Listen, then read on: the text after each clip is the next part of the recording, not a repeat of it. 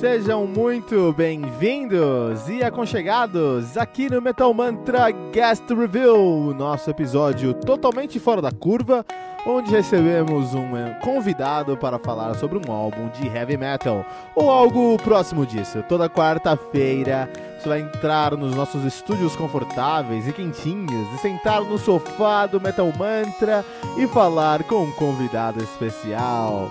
Nos mande suas perguntas, sugestões, críticas, correções, elogios ou quaisquer outros comentários através do nosso e-mail, que é o metalmantrapodcast@gmail.com, Facebook, Twitter ou Instagram, que é arroba metalmantrapod, ou através do nosso Anchor FM, que é o anchor.fm barra metal sagrado. E fique agora com mais um episódio do Metal Mantra Guest Reveal.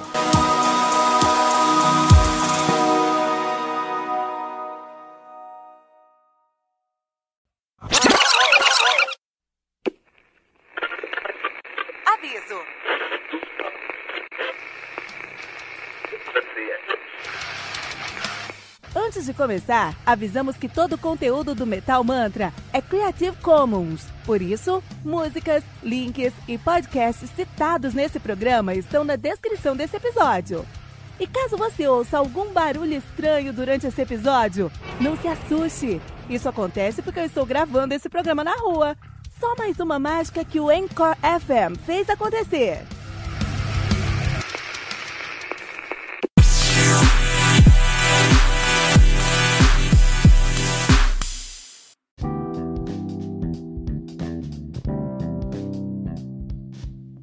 Saudações, metaleiros! Meu nome é Keto Fernandes e você acaba de aterrissar no Metal Mantra, o podcast onde o metal é sagrado. E você está ouvindo o Guest Review, seu episódio semanal, onde recebemos uma visita especial para falarmos sobre o mundo heavy metal. E hoje recebemos a presença da lindíssima, da ta ta talentosíssima vocalista da, do Calidia, Nicoletta Rossellini. Hi. Hey, Nicoletta. First of all, I got do do, do I get your name right? yes, yes, you do. And Right, it I was is training not before. common, so well done. the, it's uh, I was training before the interview, so okay. I made it happen. Nicoletta, uh, can you introduce yourself to our listeners, please? Of course. Well, uh, I'm a singer from Italy, and my main band is called Kalidia. We are playing uh, uh, melodic power metal, and we formed in 2010. So we are a nine years old band, and we released two albums. So um, we are here to discuss and talk about our new album, The Frozen Throne, was released in November.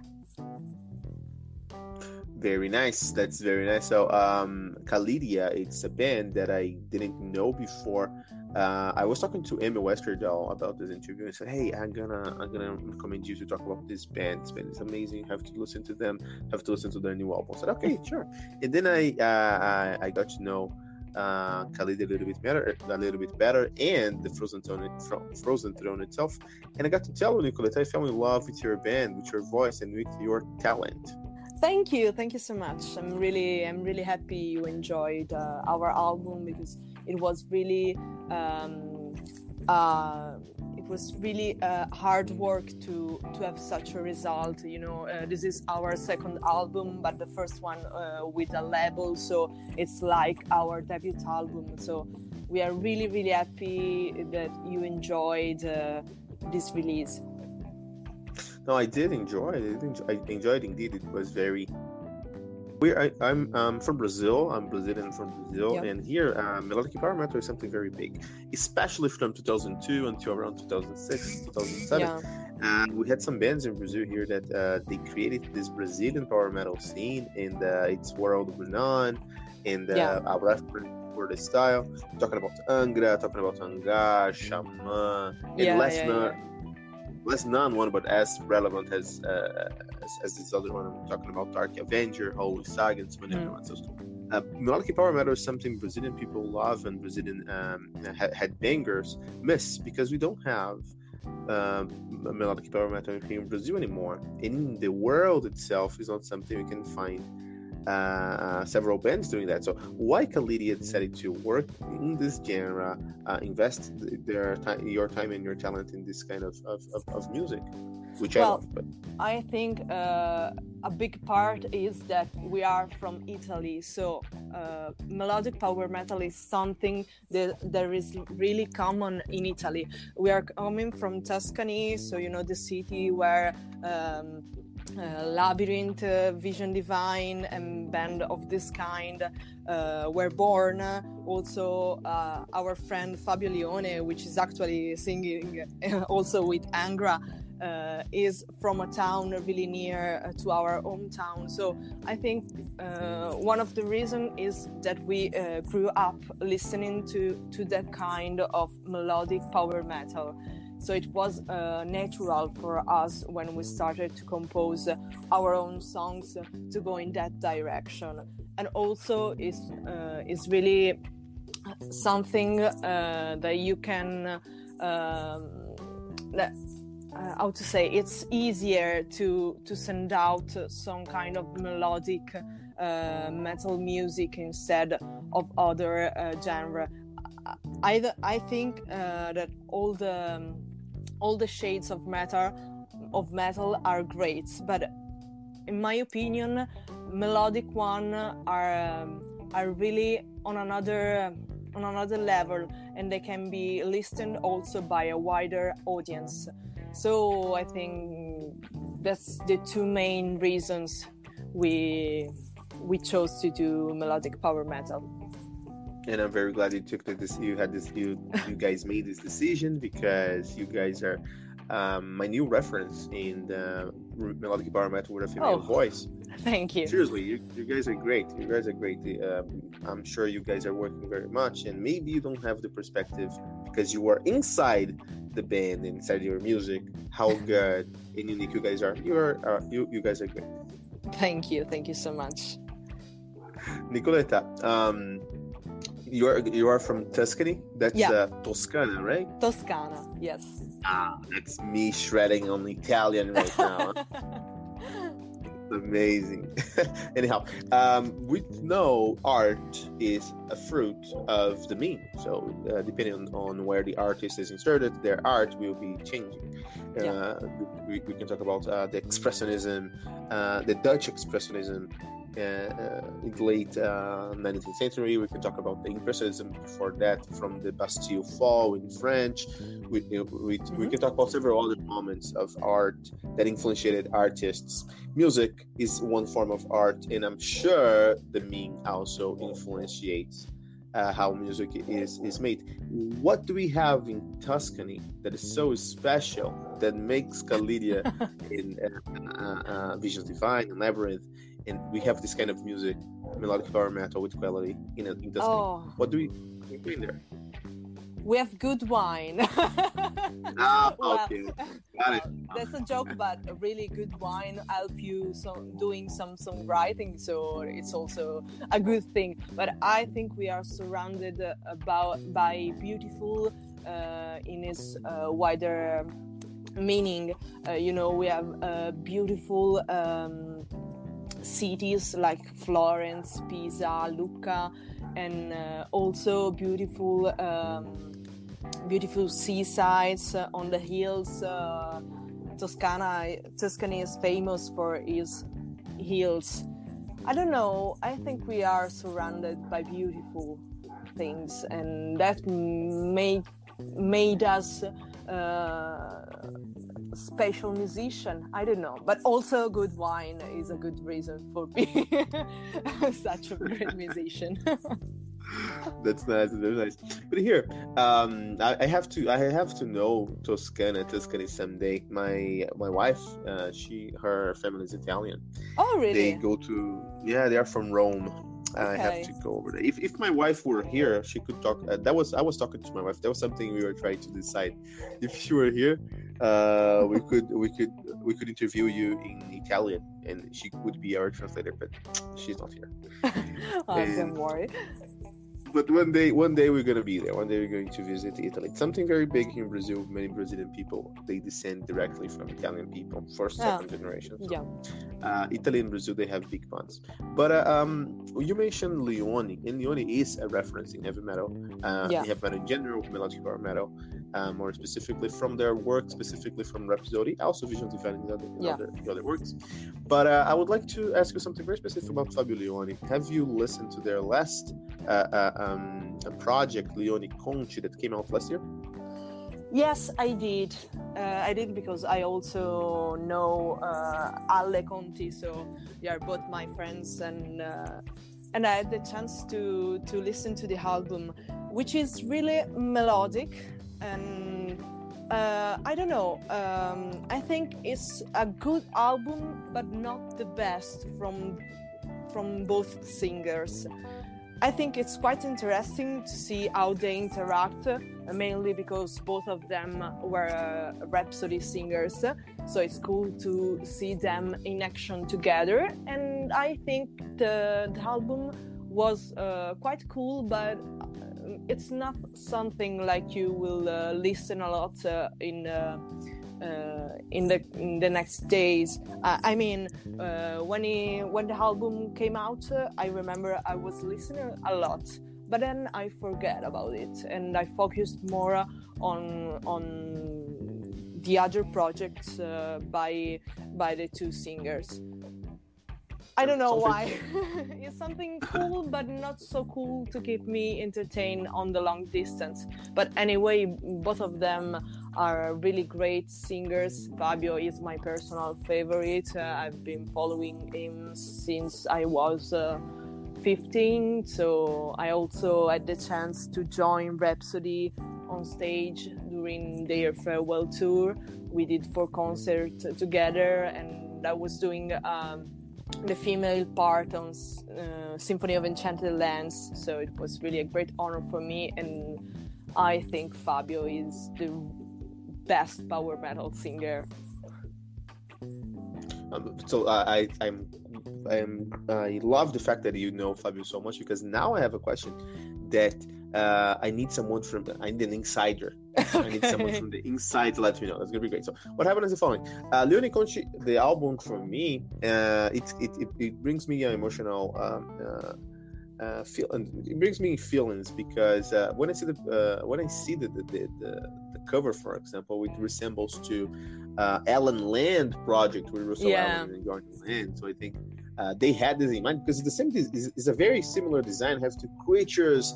Ah, These yeah, creatures yeah, are and it's also the same level that is doing this kind of project. So I think it's it's not something quite original, but I really liked that one. No, I, also, I, I think it was the cover is good. It's good. No, the great cover is, is, great. I agree, and uh, I think it's a response. I think like, oh, so Jørn Lande, they have this project. Let's we can do this project in Italy as well. We have Italian heavy metal here, so they have Lione Conti, and and I don't have problem with that. With that, I think it's fantastic. And then listen to the album, and uh, uh, yes, uh, you're right in the point that uh, it fell short on being very different from their background. So if you know Conti, if you know Lione, and you are familiar Mhm. with their project, and then you got to the album, uh, you'll be surprised because it's different sounding now. Yeah. Uh, but this this interview is not about talking about that album, so just gonna be short in this question. The question is, Lione on Angra, playing by Angra right now, uh, the last album they had, Omanai, yeah. Is an album that was worldly re- uh, uh, re- re- renowned, and I, ha- I think it was deserved because I think it's a very good album. You're talking about Angra; they're so competent; they know what to do. But Lione, on Lione, contrary my opinion, he feels so natural and comfortable, and the lines he brings are lines that are uh, lines that I, as you mentioned yourself, I was singing for days.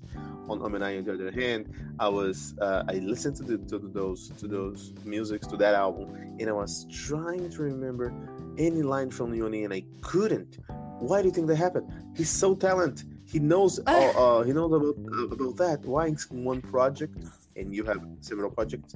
Why in one project you can feel more comfortable, in other projects Well, uh, I don't know what happened uh, during the songwriting process of the Harmony album, but I know for sure that uh, Fabio wrote himself the, the vocal lines on the Lione Conti. When a singer wrote his own vocal line, is always comfortable on those, you know, uh, while uh, when you are forced to sing something wrote by someone else, you are not always so comfortable to do. I don't know if he, if it was Fabio that wrote those uh, vocal lines uh, in Angra. I, I don't know this, but I I felt the same. Um, is more is more uh, on his role on the Lione Conti uh, than Angra. But uh, anyway, I think on the other side, the Angra songs are, um, uh, keep keep going on on your head instead of the Lione Conti. So both albums have good points and bad points. So I don't know if maybe he's not writing uh, all the vocal lines in Angra. This is my guess, but uh, I don't know for sure. Nicoletta, welcome to the podcasting world where we sit and we discuss for hours. That's right, that's what you do. you talk about albums, you talk about artists, you talk about friends. That's nice, that's great. yeah. Uh, but that, that, that's exactly how I felt about the album itself. I, I know for some reason, maybe Bittencourt, maybe Andreoli, they took over the writing process and you know, they didn't, didn't have that space. But I will have the opportunity to talk to them one day and I'm gonna, I'm gonna know from them for sure. But I would like to understand, and something that I can know for sure right now is how the Frozen Throne was written because you are an insider. Well, how was the writing process for this album? Well, um, we, we wrote this album uh, by the end of 2015, so it was a long process until uh, it get released because we got in touch with a new producer, which is Lars uh, Rettkowitz from Freedom Call, and um, he took care of all the uh, key arrangements and also he really worked out some lines here and there. So um, it was a long process because we have all the song written already written uh, but uh, we were waiting for him to uh, lay down the key arrangements and so on um, so it was a, a three year uh, long process longer process uh, starting from the songwriting to the to the recordings. But we are really happy about this because we have the time to overthink on some details uh, made always small changes which is something you don't have the time if uh, you have to release an album uh, after one year or after one year and a half which is uh, common nowadays uh, with most of the newcomers bands. So in the end, we are really happy about uh, uh, the result, uh, and Lars really helped us a lot. I laid down personally all the vocal lines, but we work out them together in the studio to to make them uh, more fluent and and cool. So it was really uh, a cool process and we really enjoy the result and uh, every moment of it because uh, it was worthy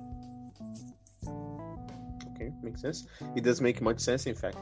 Um, you mentioned about the production. It was a three-year production. That's a long uh, time pro- producing an album. It paid out because the album is very well. Uh, you can see every single aspect, every little detail of this album was very taken care and worked. yeah yeah uh, it was um, the long process. It was also uh, because lars was uh, really busy uh, with freedom call at that time because they had a new album out and it was touring uh, extensively. So maybe we uh, what we did was some recordings at the beginning of a year and then four months stops. So um, it was a long process also because he, he had a busy schedule but uh, in the end uh, as I said, uh, it was the right choice because we had the time to to do something with more details, uh, layers, uh, and really, we are really happy about it. Oh yeah, sounds. Uh, if I had the opportunity to work with Lars Rettkowitz, hard name, uh, I, would, I would also wait for one, two, three years. You know.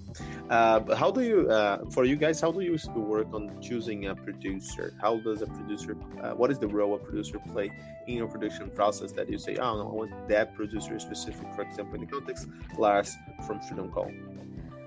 Well, uh, I think you have to choose someone um, who knows very well the, the kind of music you are going to record. So I think Lars was really a great addiction because he's uh, playing and writing uh, power metal itself, but he also works on many different fields because he's also doing pop production, uh, rock produ- production. So he was uh, really he really put a lot of influence in in the key arrangement and we are really really happy. In this case uh, it was uh, not uh, it was not us that chose lars but uh, lars found out uh, one of our song on youtube and they That's contacted yeah and they contacted us because he saw some potential in the band and so he wrote us, "Hey, you guys are cool. Uh, if you want to team up, I'm here uh, to work with you." Uh, so that's how we join forces. Um, but I think uh, if it wasn't a power metal producer, we may not have uh, accept his, his offers. You know, you need someone who's always on the point and who knows what's needed for that kind of music. Oh, okay. That's a that's a very that's, these are uh, a very nice tip. I want to start a new series here in my podcast where I invite musicians and I ask them uh, how to choose your producer in five steps, how to uh, write a vocal line, something like that. You know, I sometimes still working with, but I'm quite sure I will. It's gonna happen sooner or later. It's gonna happen, and I'm going to invite cool. you to be here. Okay. to- some suspicious questions. But here, Nicoletta, The Frozen Throne, uh, the art of this album is fantastic, both uh, the visual art and the music itself. Um, I didn't review this album yet. It's on my uh, list. Yeah, we should, I will uh, release a review for this album here. Okay. Uh, I can I can advance that uh, this album. What caught me, uh, what caught my attention in this uh, album here is it's power metal. It's melodic power metal. It has a female vo- vo- uh, vocal uh, vocalist. Uh, it's not something unique. It's not something you uh, you have. It's hard to find. If you Google, you're gonna find hundreds of bands in the same scope, and that makes the competition bigger. And when I listen to this, every time I'm going to review an album, I have a ten, and while I'm listening to, to the album, if I find some problems, I'm going to reduce one or two points until I get seven, eight, five, six. It doesn't matter the score the album you get. Uh, when I was uh, reviewing or listening and reviewing uh, the Frozen Throne, uh, I had this stand in my mind, and I had some issues on my mind. Had what is this band doing to become unique? Because even though it's a very good album, maybe it's not unique. Let, let's see. I was challenging. I was challenging you guys in this album, and while I was listening to it, I found you guys are unique. But my question is, I couldn't understand why. the conclusion I reached. I, we can we can go, go over the album a little bit later and, and talk about uh, specific. But just to start, the conclusion I had was there is an X factor attached to this album, into this band that I can explain why it's unique. I can let you know it's unique. Where does this X factor come from, Nicoletta? Ah, this is a good question.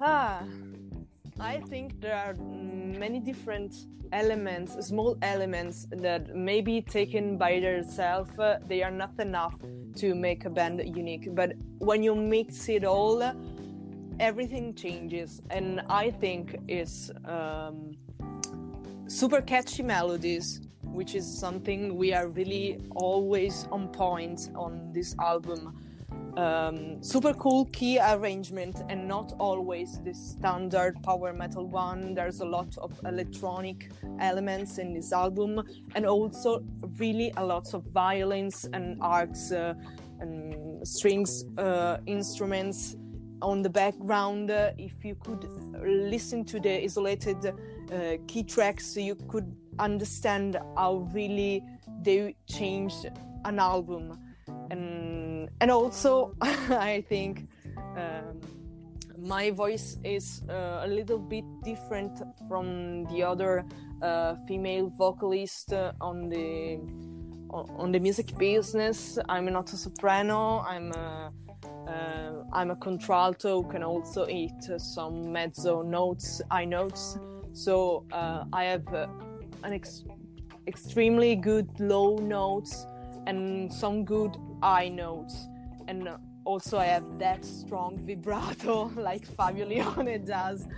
Uh, so I think all these three kind of elements can can work out and make something a little bit different. But you know, uh, it's really difficult to make uh, something something 100% uh, unique nowadays, and I don't know but somehow I think we have our own style, uh, and I don't know. that's that's how I felt. I I could number a few things. I could number. I could see there was a clear reference to Italian power metal scene yeah. from uh, Visions Divine, Labyrinth, and Rhapsody, essentially, but other ones as well. I could identify your voice as um, more powerful than uh, symphonic metal bands yeah. in general but it's still more melodic than male power metal bands in general. For example, uh, Labyrinth, I think her voice is a little bit more melodic yeah. uh, overall than uh, uh, Labyrinth, for example. Uh, I think the guitar riffs they were very well worked in a way to. I think there was a second thought on each one of the, the guitar riffs because uh, we don't have guitar um, um, power chord guitar riff ba- uh, riffs based on power chords. Yeah. I think the, your riffs were the riffs were based on a on, melod- on melodies. These melodies were taken care in order to con- to be in contrast with a keyboard or the vocal lines itself. So I think yeah. I, could, I, could, I could number a few things, but in the end of the day, none of these things make you made you guys 100% unique. What makes make you guys 100% unique is this X factor that I was not able to identify, but I'm very glad you guys have it. So congrats. Thank you. Thank you so much. That's fantastic. Um, you uh, Frozen Throne. I, uh, that's a that's something I was not able to identify as well. Is there a uh, concept behind the album here, Frozen Throne? Well, Sounds like, uh, but I was yeah. not able to. Identify. Well, it's not a concept album, but the but the um, the title track and the artwork are. Um, are inspired by a video game cha- character, which is Arthas from Warcraft 3. Um, and I'm a super nerd girl, so I play a lot of video games, and Warcraft 3 was my favorite one. And this Arthas was uh, really um, caught my attention because of his story, and I wanted to do uh, a song about him. Also, the last song of the album, Queen of the Forsaken, is related to another um, character of uh, of Warcraft, which is Sylvanas, uh, the enemy of Arthas. So we had this opposition from the first song to the last. So that's not a proper concept album, but we liked the idea of having all these uh, Heist team uh, album. We also put something uh, on on the visual on on our live shows. Uh, so not concept album, but we have uh, we like to to do something related to the ice team, uh, to the frozen throne, and so on. Sounds great. Uh, I, I knew there was some something behind it I knew there was something behind. It. I was not able to identify specifically because I'm not very into WoW, but I know you have a bloody elf ballad there, right? Yeah. I before the interviews, I do my research, and Instagram is a big part of it. Your Instagram is of World War, World of Warcraft. Uh, Yeah. uh, images. You also a fan of uh, cyberpunk, cyberpunk, cyberpunk fan. Steampunk, you mean? Steampunk, sorry. Yes, that's it. yes, uh, it's something uh, I do uh, mainly on my free time. I went to Comic Con and Comics Fair to do some cosplay, and it's my original uh, character. So I I design all the outfits, and it's something cool. I like the Victorian age. Uh, scene as the the main power was not electricity but the steam. Uh, it's cool. Sounds great. But you know what? Um, the second biggest comic uh, Comic Con in the world is in Brazil. You have the biggest one in US, second biggest one in Brazil. You have a Yes. band with uh, uh, melodic power metal, which is very big in Brazil. When are you coming to Brazil? Play here. oh, we'd love to come. We also, in our hometown, Lucca, we also have the biggest Comic Con uh, in in Europe. So we also have something cool, but we didn't get to play there uh, yet. So I guess Brazil is even more difficult to get for us. But I hope we can do it. Yeah, come here. When you guys come here, I'll be there first row. I want to know you guys. Uh, do you have any plans, uh, live plans for Kalidia this year? Yes, we are doing several shows uh, in um, in our own country, so Italy, and uh, starting from next week, we are also doing some shows in Europe, United Kingdom, and also we are uh, working uh, right now to add more new shows around Europe uh, uh, in the in the next fall. So it, we have a really a busy schedule right now full of concert and we are really happy about it. That's great. Sounds great. Sounds fantastic. uh, you are you are a hard uh, workaholic. I know here you have some projects of your own. So uh, would would you like to help us understand what are the other projects you've been work with? Yes, uh, well, uh, I have a side project uh, which is called uh, Walk in Darkness, and it's more a gothic symphonic uh, metal stu- studio metal band. So we all we only record a, a, a studio track. We never do a concert or something like that. And I think uh, it's really quite different from Kalidia, and also. Um, I'm not uh, a songwriter in Walk in Darkness, so I don't write uh, lyrics or vocal lines. They just call me and say to me, sing this. Uh, but I think this helped me a lot to push my limits because uh, I think there's a huge loop between my debut album with Kalidia and the latest album I recorded, which is um, The Frozen Throne. And I think this is also because uh, I worked with uh, Walk in Darkness in the meantime. Uh, beside that, I'm also uh, a singer in the Vivaldi Metal Project, which is uh, a big all-star project based on the Four Season uh, by Antonio Vivaldi. Uh, so um, we did this big album with more than uh, 130 musicians involved, and I was um, called by the mastermind, which is Maestro Mistheria, which is also the keyboard player of Bruce Dickinson, and uh, he called me to to join the live band. And we are 10 musicians coming from all over the world, and we we started at the end of last year to do a concert based on on the album on the four season concept.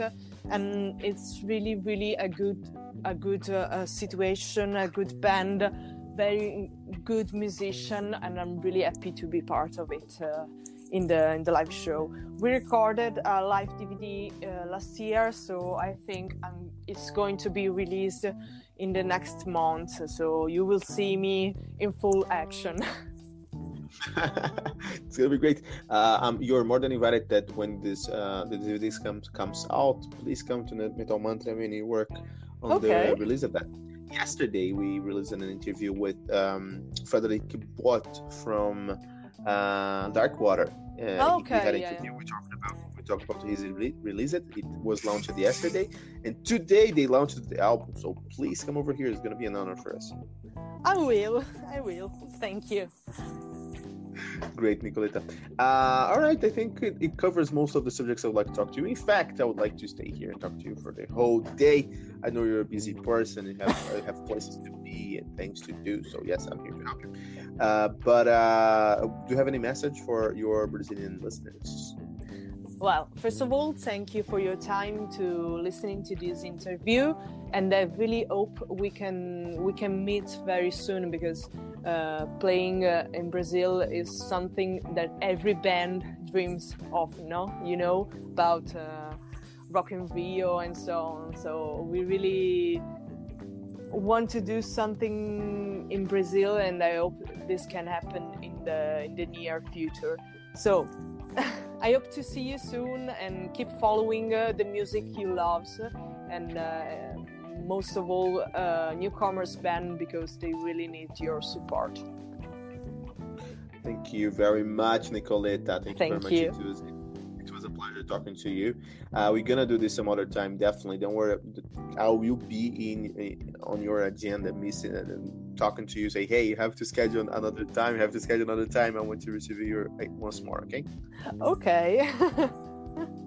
Thank you so much.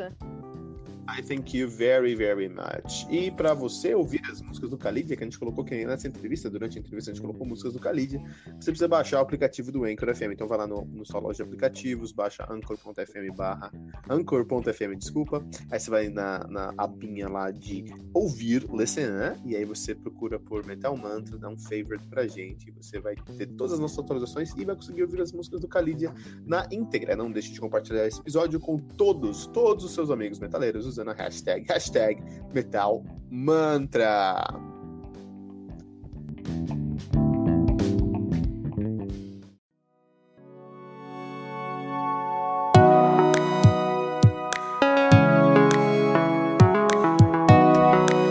E ficamos por aqui com o nosso guest review de hoje. E toda quarta-feira você vai receber um novo convidado aqui nos estúdios do Metal Mantra. Lembrando que você pode encontrar todo o nosso conteúdo no anchor.fm barra Metal Sagrado ou em qualquer rede social como arroba Metal Mantra pode. Não deixe de compartilhar esse episódio com todos os seus amigos metaleiros usando a hashtag, hashtag Metal Mantra.